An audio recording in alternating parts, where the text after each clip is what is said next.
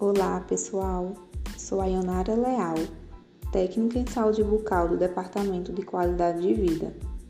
Hoje trouxe algumas considerações sobre o clareamento dental.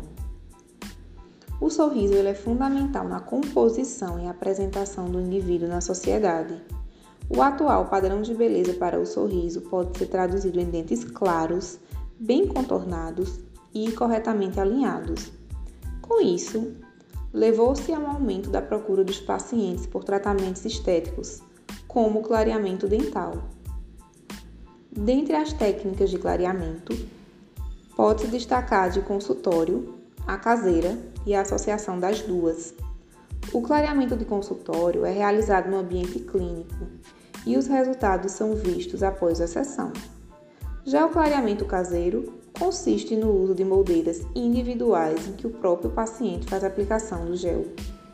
Como vantagem do clareamento de consultório, pode-se destacar a melhor administração e controle do material clareador, os resultados são imediatos e o contato do gel clareador com a estrutura dental é realizada sob a supervisão profissional durante todo o procedimento. Em relação à técnica caseira, Destaca-se como desvantagem o tempo de tratamento maior e a dependência da colaboração do paciente, já que a mesma, essa técnica no caso, ela é realizada por meio de moldeiras individuais em que o próprio paciente faz as aplicações no tempo indicado pelo cirurgião dentista.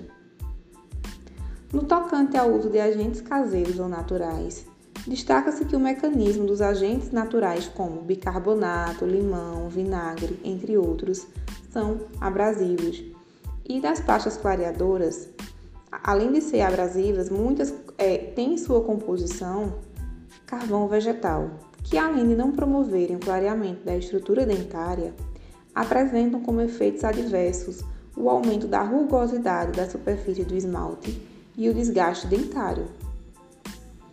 Cabe ressaltar que um estudo publicado em 2020 concluiu que o YouTube não é uma fonte adequada de informações para pacientes sobre o clareamento dental no Brasil, uma vez que a maioria dos vídeos não apresentou qualidade satisfatória para os critérios de confiabilidade e utilidade.